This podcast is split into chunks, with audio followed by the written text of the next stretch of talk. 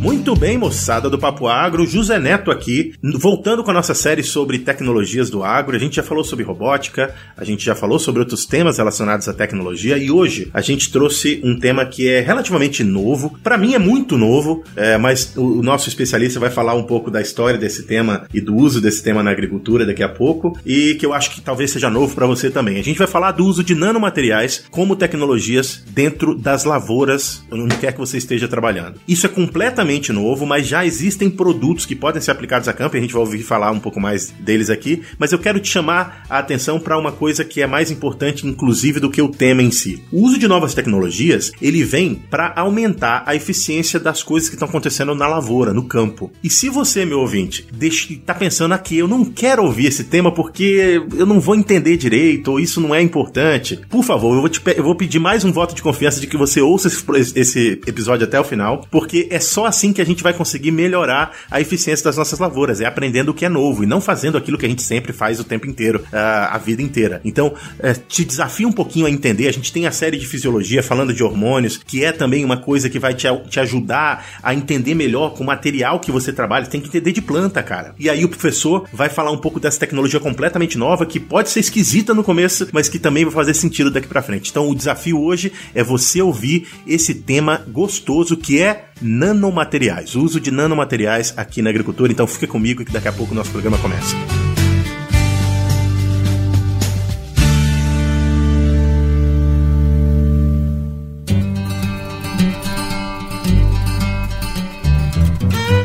Papo Agro, o seu podcast sobre o agronegócio. Um oferecimento Stoller. Isso é conhecimento. Isso é Stoller.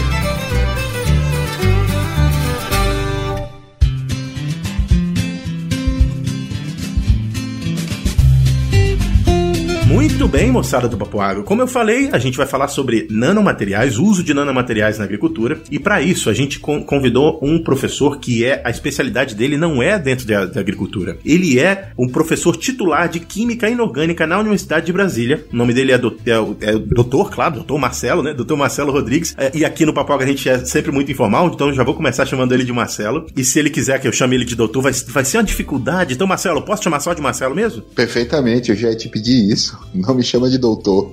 Ah, muito bem. Então, o, Marcelo ele estuda é, esses materiais, né? E, ele está empreendendo em torno dessa, dessas coisas. Eu não vou falar muito disso aqui porque eu tenho a pessoa certa para tratar desse assunto com você. Então, já ouviu a voz do Marcelo? Então, bem-vindo, Marcelo Rodrigues, ao Papo Agro. É uma satisfação ter você aqui com a gente. Primeiramente, Zé Neto, obrigado pela oportunidade de estar falando com os ouvintes do Papo Agro, mostrar um pouco de como é que a ciência, a nanotecnologia pode contribuir para melhorar a performance da, da, da, nossas lavouras, né? Reduzir a fome, né? Uma coisa que eu costumo dizer muito para minha filha, diz, a gente está trabalhando para reduzir fome. Então a gente precisa melhorar a eficiência das plantas e melhorar a eficiência da agricultura. E nanotecnologia é uma boa ferramenta para isso. Então, e o que, que é nanotecnologia? O que, que são esses nanomateriais, professor? E aí, eu, eu vou falar para você, pra você tentar fazer, explicar para tua filha. Quantos anos tem sua filha? Eu tenho uma de três anos e que adora brincar comigo no laboratório e uma de sete anos que já entende bastante.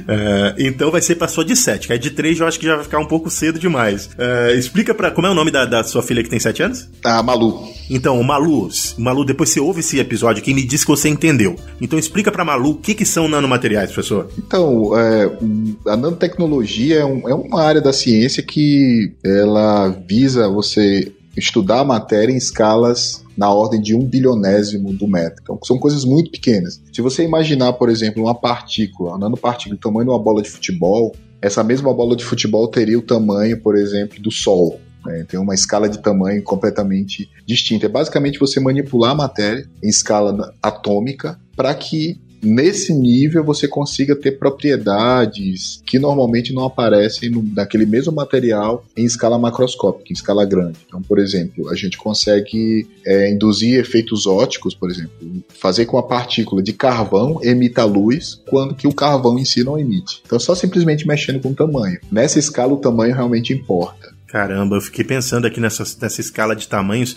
Me fez, fez, fez algum sentido para mim, tá? A bola, se você tivesse uma nanopartícula do tamanho de uma bola, então essa bola no, no mundo real teria o tamanho do Sol. Então é, é muito, muito grande, muito pequeno mesmo. Uh, e muito grande a diferença de escala entre as coisas que a gente está pensando. Esse, as nanopartículas, elas têm um número definido de átomos ou um número mínimo ou máximo de tamanho para ser considerado nanopartícula? Pela definição clássica, existem várias, mas a, a definição mais aceita é, é, uma nanopartícula tem que ter na ordem ali abaixo de 100 nanômetros. Então você já consegue ter de diferentes formatos, né, esferoidais, cúbicas, aí você dependendo da forma como você trabalha, você consegue produzir. Mas é no, normalmente esses materiais eles têm é, uma nanopartícula tem, por exemplo, um diâmetro de 100 nanômetros. Então, menor que isso, né? Acima disso já é considerado micro, micromateriais, aí já foge um pouquinho da escala. Entendi. A gente que trabalha com agricultura, a gente consegue, não, nem todos, né, mas parte da gente que trabalha com químico especialmente, consegue entender da concentração das ah, moléculas né, de herbicida, inseticida, desses químicos que são utilizados para a agricultura. É, então,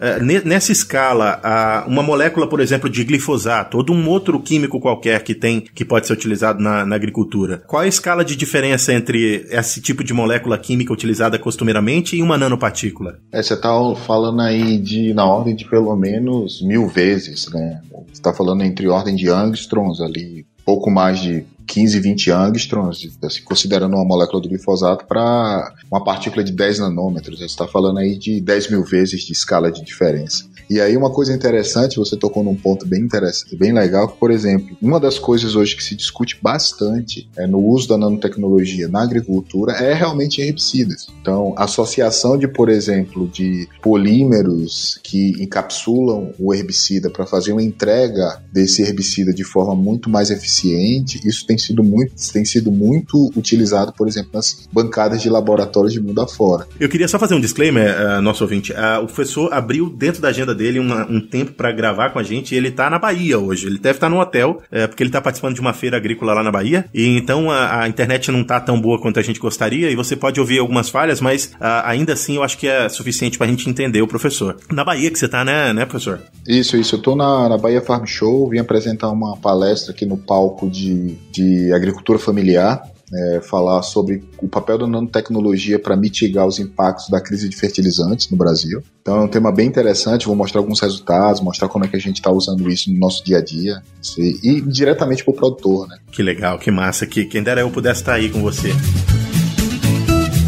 Muito bem, pessoal. Eu queria interromper rapidamente esse nosso papo para apresentar para vocês o Campo On, o podcast da Stoller do Brasil. Nesse podcast você vai encontrar vários papos técnicos para aprofundar o seu conhecimento acerca das tecnologias que podem melhorar a produtividade das lavouras que você trabalha ou que você conduz. Então, vá no seu agregador de podcast favorito e procure por Campo On, o podcast da Stoller. E fique bem informado com Papo Agro e Stoller.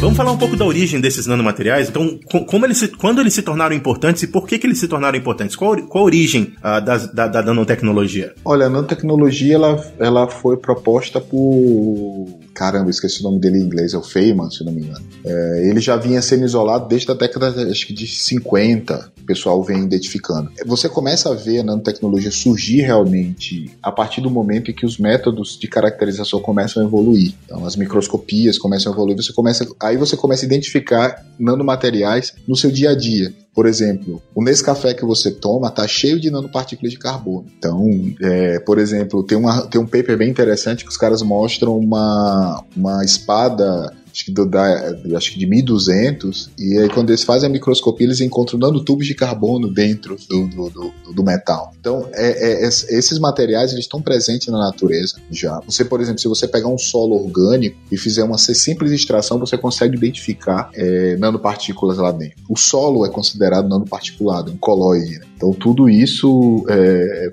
está presente no nosso dia a dia. Aquela carne, aquela, aquela camadinha preta que fica no churrasco, que a gente. Ali está cheio de nanopartículas de carbono. Então, isso já faz parte do nosso dia a dia. O problema hoje é você transformar isso em algo que seja factível para o produtor, né? Então não é toda nanopartícula que vai ter um efeito benéfico, não é toda nanopartícula que vai entregar, é, é, vai causar um estímulo para a planta para aumento de produção. Tem às vezes nanopartículas com a mesma composição que você pode ter um efeito deletério e um efeito benéfico. Então isso vai depender muito. É uma ciência que a, você acaba mergulhando em nível atômico mesmo. É bem interessante isso porque é algum, são ajustes finos que você transita entre você beneficiar a planta e ter aumento de produtividade, ou você transformar num, num, sistema que vai inibir o crescimento da planta, o desenvolvimento dela. Então tem que se tomar muito cuidado. E hoje, no agro, as pessoas têm alguns artigos que se debatem na literatura científica aí, debatendo exatamente isso, que relatam que a agricultura é a última fronteira para a nanotecnologia. E aí hoje as pessoas imaginam que é,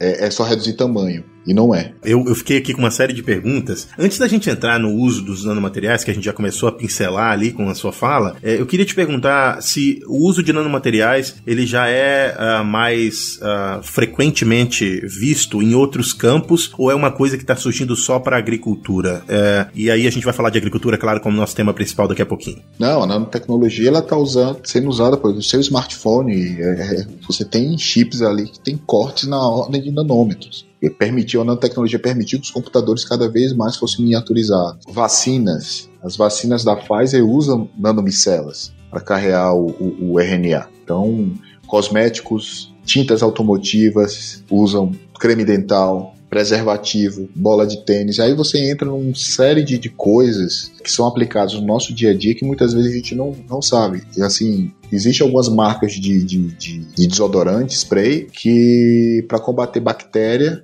eles usam nanopartículas de prata. Então você está usando isso no seu dia a dia. Então já a nanotecnologia é uma realidade. O problema é a agricultura. A agricultura aí vem uma série de, de aspectos que vão desde não entender absolutamente nada o que é nanotecnologia e já criar uma série de preconceitos para isso. É, generalizar o termo nanotecnologia como algo como você vê hoje nos orgânicos e é, é porque acho que é falta de informação isso é um problema por isso que eu adoro conversar com podcast, dar entrevista e mostrar isso, porque é para você começar a desmistificar esse, esse problema. Não é toda nanopartícula, é toda nanotecnologia que é tóxica. Eu queria até te, te perguntar um negócio, é, e aí eu vou fazer uma alusão aqui, porque eu te perguntei sobre o uso de nanotecnologia para outros, outros campos, sabendo que, por exemplo, a nanotecnologia, como você falou, permitiu que hoje a gente tivesse os, o poder de processamento dos computadores de 10 anos atrás num telefone no seu bolso, e pode ser muito maior do que isso. Inclusive, se você comparar o poder de processamento de um telefone celular de alta qualidade hoje em dia, ele é superior a muitos computadores, se não todos os computadores que eram utilizados há 15, 20 anos atrás. E olha o tamanho desse bicho, né? Muito pequenininho. Então a gente entende, eu, a nanotecnologia nesse campo ajudou a reduzir o tamanho das peças, a, reduzir, a, a, a criar peças novas que poderiam ser utilizadas em equipamentos um pouco menores. Então isso, eu acho que para quem ouve a palavra nanotecnologia, é, faz algum sentido você reduzir tamanho de coisas e, e criar coisas pequenas uh, suficiente para ela estar ela tá aqui. No caso da agricultura, é, fica essa pergunta, né? Por que, que a nanotecnologia é importante para a agricultura? Porque para a tecnologia eu já entendi por que, que ela é importante. Então é, é, nisso que eu quero, quero chegar ali. Por que que, o que, que é importante dos nanomateriais e o uso deles na agricultura que a gente não sabia anteriormente porque a gente não tinha ideia dos nanomateriais? ela tem vários aspectos que a gente pode tratar disso aí. Desde, por exemplo, melhoria de eficiência de, de fertilizantes. Os fertilizantes convencionais, à medida que você reduz tamanho, lógico, considerando que você não vai aumentar a toxicidade, é, você melhora a eficiência, a entrega dele para a planta, fica o, o, o, o, nutriente fica biodisponível para a planta. Então você reduz, pode inclusive reduzir a quantidade que você joga no solo, exatamente por você ter um sistema de entrega muito mais eficiente. E aí tem alguns exemplos, por exemplo, o uso de nano é, micelas poliméricas para entregar ureia, né? evitar a volatilização da ureia, melhorar a eficiência da ureia. Isso já, por exemplo, é uma empresa indiana que já vem fazendo isso. Isso é um, um ponto, por exemplo, do ponto de vista de nutrição. Do ponto de vista de defensivos, nanoformulações, assim, falando a minha experiência, eu, a gente tem feito alguns trabalhos em parcerias com a Embrapa e a gente tem conseguido reduzir significativamente as doses de fungicidas que são utilizados simplesmente porque a gente nanoformula. Então, se eu falar números, vão assustar. In vitro, a gente chega a 100 vezes menos a dose do fungicida. Caramba! Quando a gente vai para vaso, a gente está chegando a 25 vezes menos a dose. Simplesmente que eu não formulei. E aí eu consigo fazer um sistema de entrega muito mais eficiente. É defensivo. Tem toda uma parte de entrega de material genético que hoje já vem sendo amplamente discutido na literatura, desde RNA interferente, RNA mensageiro usando nanopartículas, remediação de solo, tem alguns polímeros nanoestruturados que são utilizados, por exemplo, como adsorventes de metais pesados e de defensivos agrícolas, resíduos de defensivos. Isso pode também ser feito. Tem, tem uma série de aplicações que, que caminham, podem fazer com que a nanotecnologia seja positiva para a agricultura. E aí tem um outro aspecto que eu acho que é o importante, que é o ponto central da coisa. Você, como um fisiologista, é a planta. Você pode usar nanomateriais exatamente para induzir estimular a planta do ponto de vista fisiológico. Então, isso é algo que a gente vem desenvolvendo ultimamente, em parceria com outros, outros grupos de pesquisas, mas isso a gente está fazendo com nanopartícula. Ah, bacana, bacana. Antes da gente entrar a fundo, que eu quero ir a fundo desse, né, em cada um desses tópicos principais aí, eu queria entender o que, que quando você fala de encapsular as moléculas com nanopartícula ou, ou uh, né, processar as moléculas com nanopartícula, vamos falar primeiro da, dos fertilizantes. Transformar um fertilizante em nanopartícula é simplesmente moer a, ao nível de que ela, a, a partícula de, por exemplo, uh, sulfato de potássio se transforma numa partícula nanométrica ou é outra coisa? E a mesma coisa para químico, né? Você tem uma molécula grande de químico que é maior do que uma nanopartícula. Uh, o que, que é o tratamento para fazer com que essa molécula seja considerada uma molécula que tenha nanopartícula lá como um, um ativo dentro da, dessa formulação? Então, é, não, não, é, não é só moer. Não é só moer. No, no moedor você vai conseguir no máximo micronizar, já melhora bastante a eficiência. No processo, para você ter uma ideia, se eu pegar óxido de zinco, macroscópico ele, ele custa, da, tá, tá custando hoje na faixa de seus 5 mil dólares, 6 mil dólares a tonelada na China. Se você for para uma nanopartícula do mesmo óxido de zinco, nano, nanométrico, na faixa de seus 15, 20 nanômetros, um quilo custa esse valor. Todo o processo de você produzir é, envolve uma série de técnicas sintéticas que, que e isso é um, isso é um grande problema hoje para a agricultura. É a questão do custo, né? Você, como é que você vai pegar, por exemplo, o reduzir fósforo, é, fosfato, nanopartícula de fósforo? É clássico você encontrar isso na literatura. O problema é que você escalonar isso e levar nanopartículas de potássio, de fosfato, é, por exemplo, para campos, mil hectares, dois mil hectares, isso o custo eleva muito. Então, esse é um grande gargalo hoje da nanotecnologia. Mas isso você melhora bastante a eficiência. Então, é preciso se desenvolver cada vez mais métodos e processos que permitam você cada vez mais reduzir tamanho e que seja economicamente viável. A gente tocou no primeiro ponto, que é o grande, um dos gargalos da nanotecnologia. Uhum. Então, é, ficou claro que não é só moer. Uh, se não é só moer e diminuir o tamanho, o que, que é além disso? Você tem toda uma parte de processos a ser feito. Né? Então, é, são reatores específicos, muitas vezes você vai para usar temperatura e pressão. Então, depende muito do como você vai fazer. Existem duas técnicas, basicamente, para você produzir nanomateriais. Moer é uma delas, que basicamente você quebra. A gente sabe, e a gente chama isso de top-down. Então, você pode fazer uma clivagem mecânica, é, em teoria, né? Uma clivagem mecânica. Normalmente, todo esse processo é um processo químico, né? Você usa ataque ácidos o ataque básico na, na, no material. Você quer ver um exemplo que, que, é muito utilizado na agricultura? A turfa. A turfa, o processo dela de extração de matéria orgânica do solo e no processo de deixar ela solúvel, você faz um ataque químico severo nela. É, usando muitas vezes hidróxido, hidróxido de sódio, hidróxido de potássio, e aí você, na verdade, pega uma, uma, um pedaço de carbono que é grande e transforma ele em, em micro e às vezes até nano. Não é tão eficiente, a eficiência desse processo é extremamente baixa, mas você consegue ter nano. E é usado na agricultura. Entendi. Uh, então, uh, como é que fica a questão dos químicos? Vamos dizer, vamos escolher uma molécula X. Uh, eu não vou dizer nome de molécula agora aqui. Vamos simular, eu sei que talvez não seja o foco, vamos falar da mais, da mais famosa molécula, o glifosato.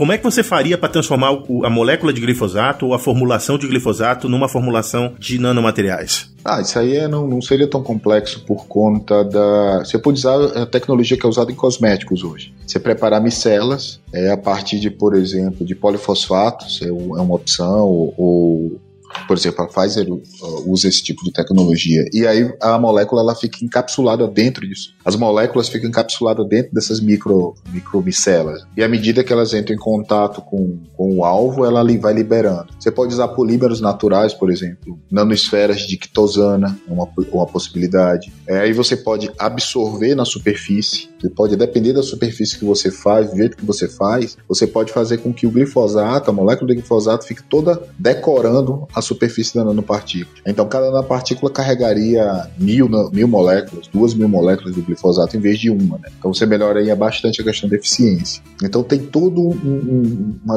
que você precisa controlar, principalmente quando a gente está falando em organismos vivos, né, a planta em si, que é, às vezes reduzir tamanho só não vai resolver o problema. Às vezes você tem que fazer redução de tamanho que esse tamanho reduzido permita que ele penetre, por exemplo, na planta e chegue lá e entregue. Então, é, é, é, é, esses são os pontos, sabe, Neto, que dificultam o uso da nanotecnologia no agro. É, isso foi interessantíssimo. Eu acho que para o pessoal que está seguindo aqui, vamos pensar, pessoal, que você vai aplicar um herbicida que precisa chegar numa parte da planta para matar, como o glifosato, por exemplo. O glifosato não mata a planta por contato, ele mata a planta porque ele vai uh, ser mais ativo nos pontos de crescimento e para isso ele tem que chegar nos pontos de crescimento, inclusive nos pontos de crescimento da raiz. Para isso, a molécula tem que circular. E se a molécula não circular, ela não vai chegar no ponto em questão. Isso vale para quase todas as moléculas, a, a, não ser as moléculas que funcionam como contato. Uh, e mesmo as de contato podem ter algum benefício. Então, digamos que você encontrou uma tecnologia que vai pegar todas as moléculas ou uma grande parte das moléculas que você precisa uh, translocar da planta e fazer com que ele, com que essa molécula consiga translocar mais facilmente e chegar no local de destino ativa o suficiente para ela causar o, o, o, né, o efeito desejado. É isso, né, professor? Nanopartícula. Se eu descrevi bem, se eu descrevi mal, por favor, me diga. Não, foi perfeito, perfeito. É exatamente isso. Ah, nessa escala de tamanho, se você tiver um veículo de entrega muito bem feito, você consegue fazer com que a tua molécula ativa chegue exatamente no alvo e aí isso torna o seu sistema muito mais eficiente. Então, essa é, um, é um, uma, uma coisa boa da nanotecnologia ser aplicada ao agro. Agora é aquela coisa, é preciso se investir em inovação, é preciso se investir em tecnologia. A gente tem se deparado com isso no dia a dia. É, e é importante dizer isso, professor. É, não acreditem, colegas, em uma, uma empresa mágica que vai chegar, bater a sua porta e dizer: olha, eu cheguei aqui com uma solução de nanopartículas que você vai misturar no seu químico e isso vai trazer eficiência desejada do nada. Isso, isso não é verdade, porque tem toda vez que tem uma onda de novas tecnologias, existem, existe muito picareta no, no na área querendo né, entregar para você um produto milagroso que na verdade não é nada do que você espera. Toma cuidado, né? Se informe quando você ouvir falar de produtos nanotecnológicos sendo utilizados na agricultura, porque é relativamente novo. Daqui a pouco eu vou perguntar pro professor o quanto. Uh, e não existe milagre em nada. Se não tiver tecnologia investida e dinheiro investido em inovação, você não vai conseguir encontrar um produto. Então desconfie. O cara chegou para você e disse: Ah, eu vou vender um produto aqui que você vai usar por hectare e vai custar 3 reais por hectare e vai melhorar porque é nanopartícula. Pode acontecer, professor, de usar 3 reais por hectare e, e ser uma nanopartícula eficiente para todas as moléculas que ele vai misturar no tanque? eu acho muito difícil. é, eu, eu, assim, eu, eu, vou te falar de uma visão de químico. É, eu, não tinha, eu não conhecia um pé de soja há dois anos atrás. Não sabia o que era isso, não sabia. E à medida que eu fui tendo contato com os produtores e levando essa questão da tecnologia, tentando entender, sentir as dores que ele, ele sente lá, a gente se depara exatamente com isso. Muito produto. O pessoal fala, tem muita água de batata no mercado. Ah, é. Mas é, realmente é. E existe uma coisa que eu aprendi nesse longo tempo, é o seguinte, a planta é, é o central da coisa. Então a planta tem que ser tem que ser desenvolvido produtos para a planta. E muitas vezes as pessoas, é, quem trabalha com isso, nessas inovações, muitas vezes esquece disso. A planta é o ser central da coisa e, assim, tem que se trabalhar em tecnologias para beneficiá-la, porque aí o restante, estando equilibrado, funciona. Eu vejo muito uma coisa, né? As tecnologias que chegam na ponta para o produtor, elas são meramente uma ferramenta. Se o cara não fizer todo o manejo correto, tiver tudo certo, desde a escolha da semente até compactação de solo, é, não é um produto que vai fazer milagre. Isso não, isso não existe. É isso mesmo. A gente tem que aprender e o tempo leva a, a, gente a entender mais e mais que isso é importante de se pensar quando você vai investir num produto novo, mas ainda assim a gente cai todo dia em conversa fiada e é, é isso que a gente quer evitar quando a gente traz aqui especialistas para falar do assunto. Eita, tá gostoso demais esse papo. E eu, eu gosto muito de escutar podcast. E o meu favorito, vocês sabem que é o Papo Agro. Se é o seu favorito, dá aí um follow aí no Spotify, cinco estrelas no podcast da Apple. Fica à vontade para divulgar esse papo. Manda pro pai, pra mãe, pra tia, pro tio, pro amigo, pra namorado, pra todo mundo. Ajuda a gente a fortalecer aí, porque dá trabalho de fazer. Vocês não sabem, mas dá trabalho. Então ajuda aí a gente. E se você não sabe como achar a gente, procura aí qualquer mídia social, no seu agregador de podcast favorito. Papo Agro, separado. É só procurar que vocês vão achar e vão curtir os episódios. Tenho certeza disso. É verdade. Se você quer interagir com a gente, a gente tá interagindo mais com você lá no Instagram. É só procurar por Papo Agro Podcast e você vai encontrar vários assuntos que a gente trata lá, não só os nossos episódios. Até tem uma série nova que chama Depois do Papo. Ela fica disponível aos sábados e ela vai expandir o assunto que foi discutido no papo da semana. Vai lá, é em vídeo, a gente troca uma ideia, você conhece quem, a, a gente, vê a nossa cara lá também. listening. Mas vamos voltar para o assunto então, professor, que a gente falou de um negócio importante para as pessoas pensarem, é, mas eu quero voltar para a questão dos nanomateriais. E você falou que os nanomateriais na agricultura podem ser utilizados na, na como fertilizantes, não para melhor, melhorar a nutrição, pode ser no controle de praga e doença, pode ser para melhorar o aspecto fisiológico e também provocar na planta efeitos fisiológicos que você não teria se você não tivesse utilizado esses materiais. Eu queria que você desse exemplos de, de como, como essas coisas já estão sendo utilizadas, uh, ou no futuro, né, como elas vão ser utilizadas para nutrição nutrição, controle de pragas e doenças e também para fisiologia? Então, é, assim, isso é uma pergunta bem interessante. É, tem vários relatos na literatura de uso, por exemplo, de nanopartículas de zinco para melhoria de, por exemplo, produtividade de tomate. Tem um relato bem interessante, o cara consegue aumentar, dobrar a produção. Qual é o grande problema dele? É que esse óxido de zinco se acumula no, no, no fruto e ele não recomenda o consumo dele nem para humanos nem para animais. Eu falo, ele não adianta, né? Você ter dobrar a produção, ele não pode ter sido consumido, né? até porque ele relata essas questões da bioacumulação desses óxidos metálicos. Tem outros trabalhos também que esse mesmo óxido de zinco, ele inibe, por exemplo, o crescimento de plantas o cara simplesmente alterou o processo de síntese, ele conseguiu é, transformar num estimulante a um herbicida. Você tem essa versatilidade de exemplos na literatura que, que realmente podem ser absorvidos pelo agro. Do ponto de vista prático, isso é artigo científico, do ponto de vista prático, a gente tem trabalhado com isso ao longo desses últimos sete anos, desenvolvendo exatamente nanopartículas que atuam no, no, no eles melhor dão, eles abrem a boca da planta, digamos assim, abrem a boca da planta, né, ativam a atividade de raiz, e aí você vem com uma cascata de, de de processos em que a planta desenvolve melhor arquitetura foliar, melhora a fotossíntese, tem uma série de coisas desse tipo. Né? Isso, isso, inclusive, a gente já está falando em escala comercial. Tem alguns outros trabalhos que eu venho desenvolvendo no laboratório que deve avançar mais à frente, é, são nanopartículas de carbono que elas conseguem quebrar a molécula de água dentro da célula e aí elevam a planta a um estresse oxidativo enorme, ou seja, um herbicida. Eita! Um, um agente dissecante. então a gente vem trabalhando com isso também, junto com alguns alunos. E é, existe um problema bem sério hoje, principalmente na agricultura, soja. É, a soja geneticamente modificada, transgênica, ela não tem ciclo definido. Me corrija se eu estiver errado, né? E aí o pessoal vem usando herbicidas e para poder travar a planta, induzir é, engalhamento e floração. E isso leva a estresse, todo estresse químico, né? Essa presença desse herbicida vai levar a um estresse oxidativo. Então, a gente já desenvolveu nanopartículas que conseguem bloquear esse estresse oxidativo e na planta não alvo eliminar o efeito do herbicida. Então, isso é uma tese de doutorado que a gente está fazendo no laboratório provavelmente deve virar alguma coisa interessante aí na frente. Mas você vê, é simplesmente modulando efeitos antagônicos, né? Eu só consegui isso com nanopartícula. Eu não tentei com outras moléculas, não consegui. Que massa. É, só fazendo uma, um comentário sobre a questão das variedades, o que ocorreu é que uh, com a adição de novos eventos uh, genéticos né, nas plantas, as pessoas voltaram também a utilizar cultivares ou linhagens de soja que, é, que são de ciclo indeterminado ou de e, e que tem esse aspecto de não amadurecer completamente ao mesmo tempo. Uh, não é que elas não vão amadurecer, mas é que elas não amadurecem com uniformidade que você gostaria e aí por isso muitas pessoas se utilizam de herbicidas para antecipar né, esse ciclo da, da planta para que ela consiga ser colhida na época desejada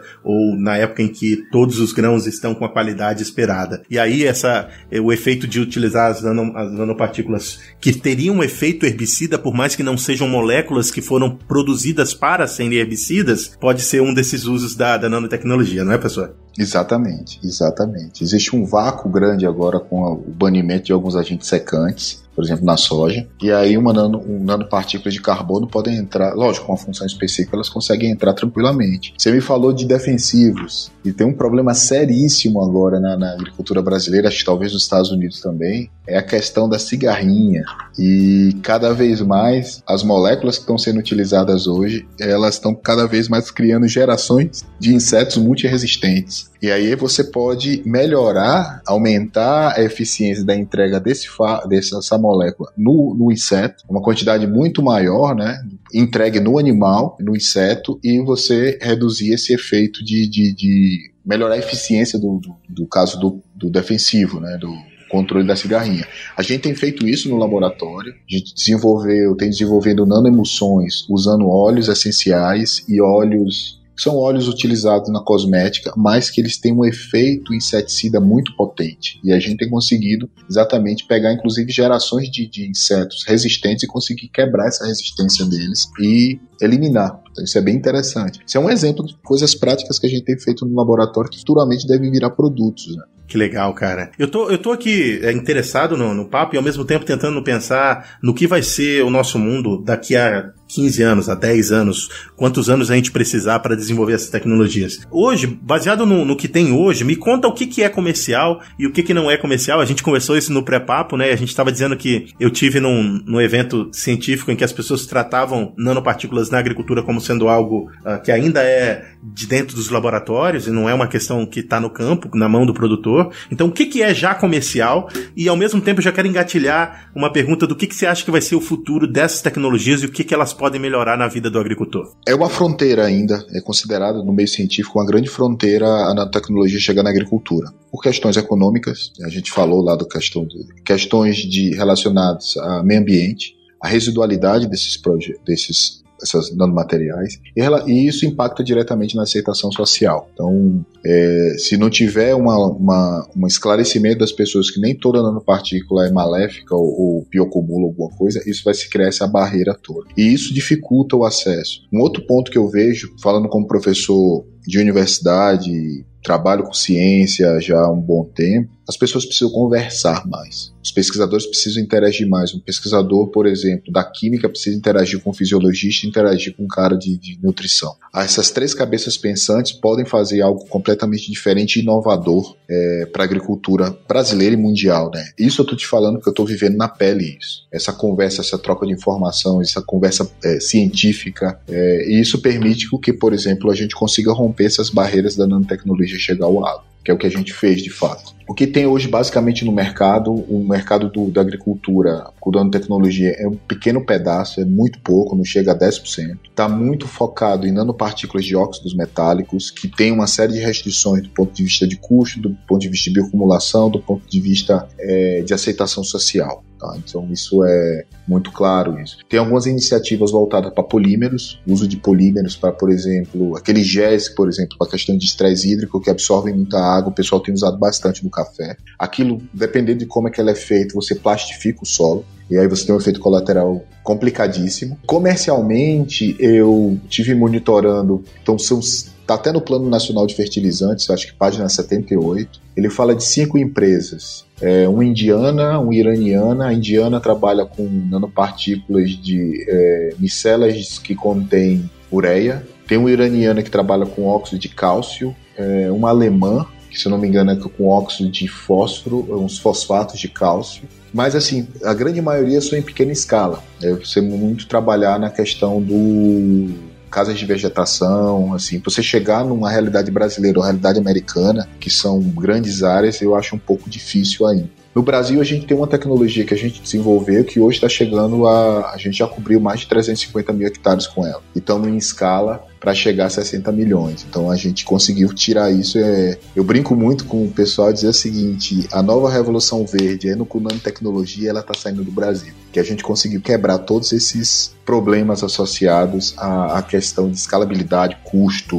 resultado, tudo isso. Né? Então, e no termos de futuro, é, eu acho que você não sei se você tem acompanhado a questão da crise do fertilizante no Brasil, a que ponto nós chegamos. Sim, sem dúvida. E a nanotecnologia ela pode ser uma ferramenta importante para a questão da diminuição da entrega mais da entrega do nutriente de uma forma muito mais eficiente. É, nanopartículas, nanomateriais que interajam bem, por exemplo, com a revolução dos bioinsumos hoje no Brasil, a questão dos biológicos, bactérias e fungos benéficas cada vez mais sendo introduzidas no, no solo. E você ter realmente nanopartículas que estimulem essas bactérias a crescer, isso pode ser um outro ponto. E o terceiro é a planta, né? Você olhar a planta e desenvolver nanomateriais que interajam e beneficiem a fisiologia da planta. E o que, que eu tenho visto no meu dia a dia? É, são aumentos de produtividade expressivos, a depender do tipo de cultura, a depender do manejo. Tem um produtor de melancia, por exemplo, aqui de Roraima, que ele, a média de peso de melancias dele grande era 12 quilos, hoje entrou com uma nanotecnologia, está chegando a 20 quilos de,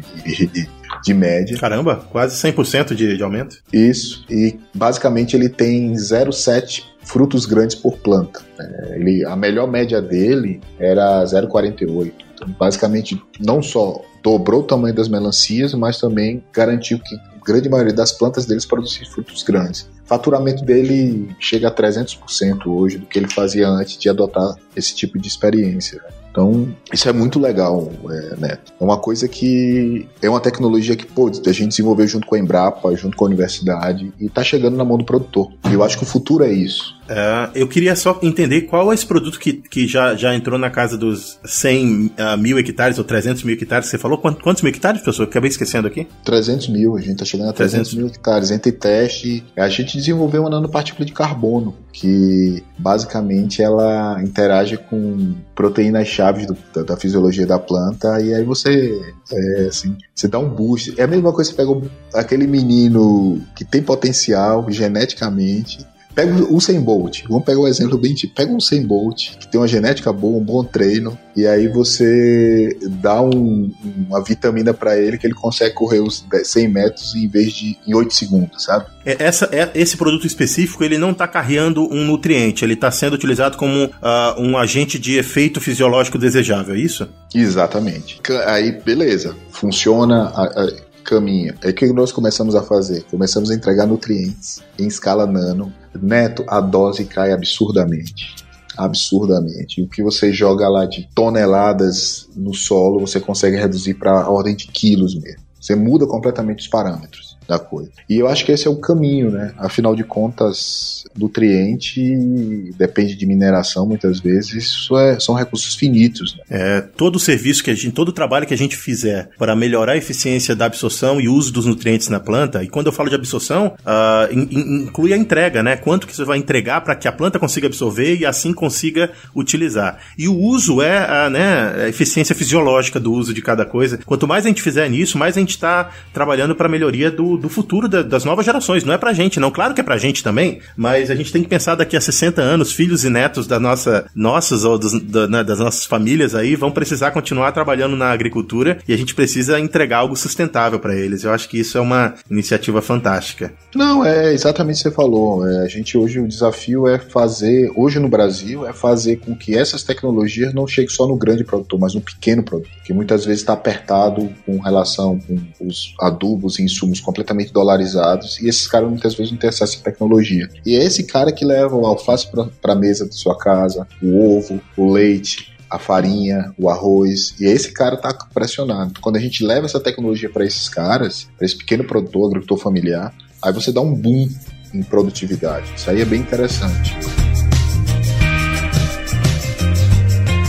Ah, então você vai, você, agora a gente está chegando no fim do papo, a gente tem aqui um quadro que chama Resumo do Papo, e nesse resumo eu queria fazer exatamente essa pergunta, sabendo que você está aí na Bahia para falar para esse público. Então eu gostaria de também, já que a gente não vai poder, nós, ouvintes do Papo Agro aqui, não vamos poder estar todos lá na sua palestra, eu queria entender no, no, em, em, alguns minutinhos aí uh, qual é a, a mensagem que você entrega para esse pequeno produtor acerca do uso de nanotecnologia ou nanomateriais uh, nas lavouras desses caras que estão lá entregando o alimento do dia a dia pra gente. E esse é o resumo do papo. Resumo do papo!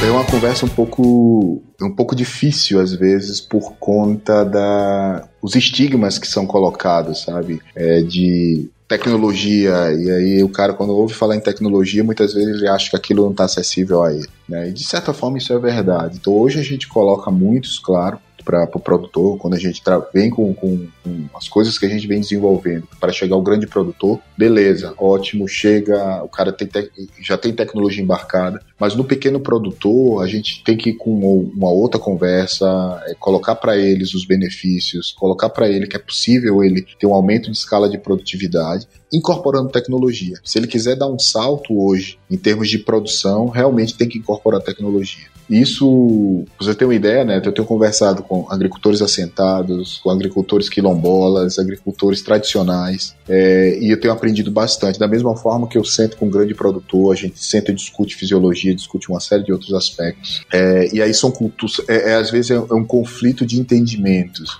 Mas no final, quando ele vê o benefício, vê a possibilidade de poder levar mais, gerar mais emprego e renda para a, a família dele, se ele puder é, vender um pouco mais, produzir 20% mais, 30% mais, conseguir trazer mais recursos para dentro de casa, comprar às vezes uma geladeira, um fogão, isso são coisas que eu particularmente como cientista me sinto muito satisfeito de poder tentar contribuir nessa linha, que a gente tenta, né? mas a conversa com os pequenos agricultores é exatamente essa, tem que, tem que se chegar a, a, a esse pequeno e isso muitas vezes depende de ações governamentais. E é, esse, é essa linha que a gente vem seguindo, porque são tecnologias que são desenvolvidas no Brasil com dinheiro público, de universidade, e que ela realmente tem que beneficiar quem leva a, comida à nossa mesa. Eu quero ter acesso a alimento saudável, então tem que chegar na mão do pequeno, tem que chegar na mão do grande, tem que chegar na, mão, tem que chegar na África, tem que chegar na Ásia, tem que chegar nos bolsões de fome. É, é esse é o recado que eu levo, por exemplo, nessas palestras que eu dou, mostrando exatamente que com ciência a gente consegue resolver grandes problemas.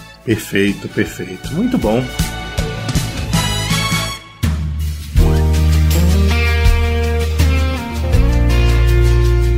Pessoal, foi uma satisfação conhecer você e, e é muito bom uh, conversar com pessoas, inclusive de outras áreas. A gente está falando aqui com uma pessoa com formação em química que está trabalhando para trazer benefício para a agricultura. Então, entendendo que o agro é uma coisa multidisciplinar que precisa de todo mundo.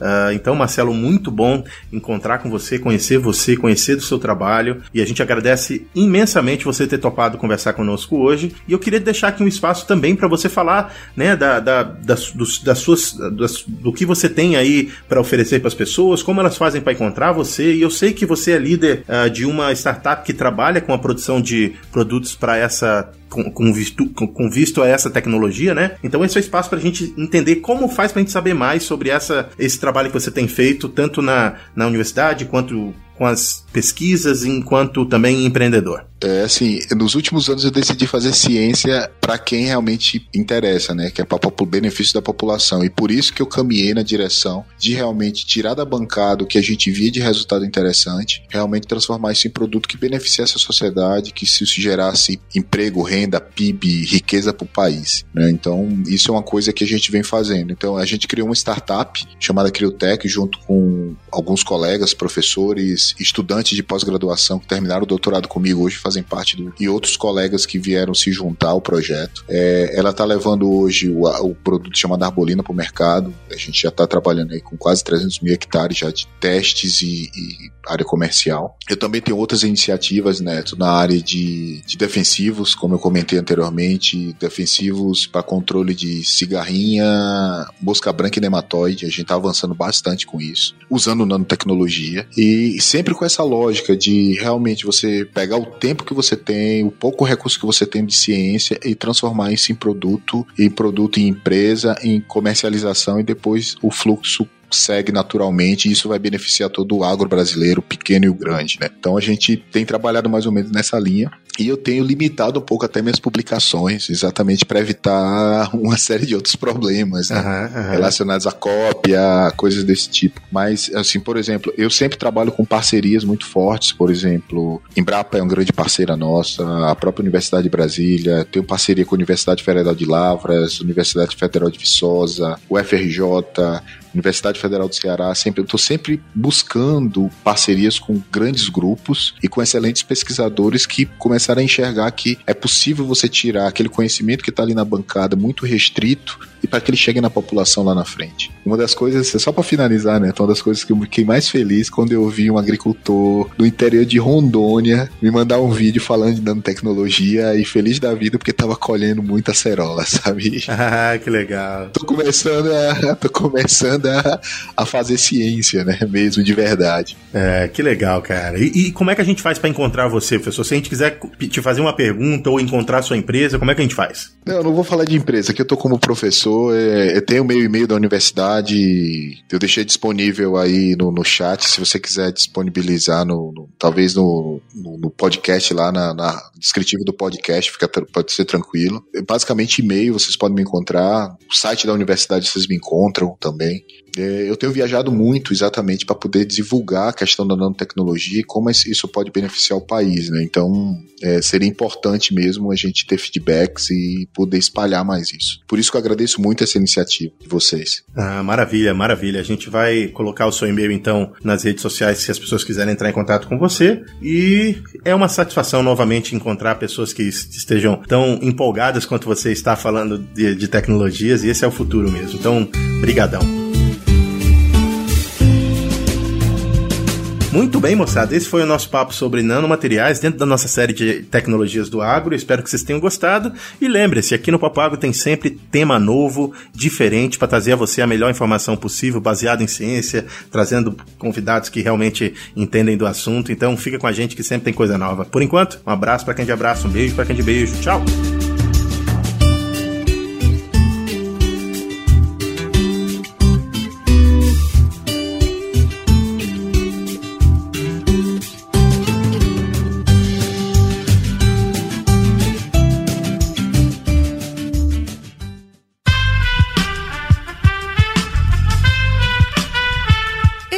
Podcast foi editado por Aerolitos Edição Inteligente.